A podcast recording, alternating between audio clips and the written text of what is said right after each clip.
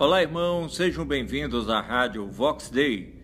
O tema de nossa reflexão é ovos de serpentes. Isaías capítulo 59, versículos 5 e 6 diz: Chocam ovos de serpente e tecem teias de aranha. O que comer dos ovos deles morrerá, e quebrando-os sairá uma víbora. As suas teias não prestam para vertes, nem se poderão cobrir com as suas obras. As suas obras são obras de iniquidade e obra de violência há em suas mãos. Amados irmãos, o povo de Deus perece porque lhe falta o conhecimento. E sem conhecimento não há reflexão, sem reflexão não há crítica sem crítica não há atitude correta, e sem atitude correta, o mal se propaga como fogo que é levado pelo vento.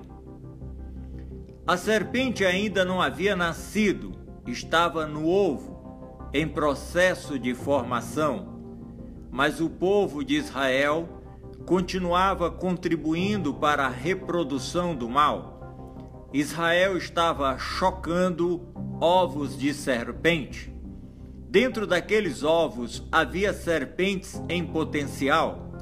Se esses ovos encontrassem o um ambiente propício, serpentes nasceriam e causariam grandes males, um efeito devastador em Israel.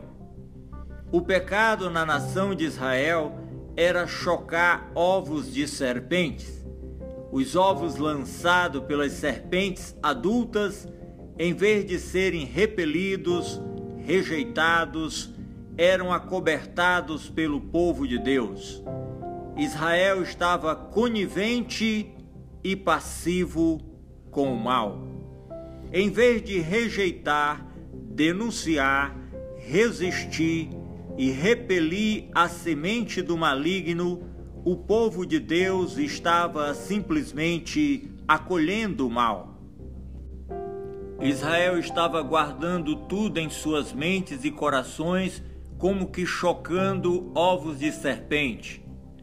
Uma geração omissa e entorpecida que não via o mal nas armadilhas ao seu redor, e quando via não questionava, não reagia, não fazia resistência, mas acolhia o mal pela omissão.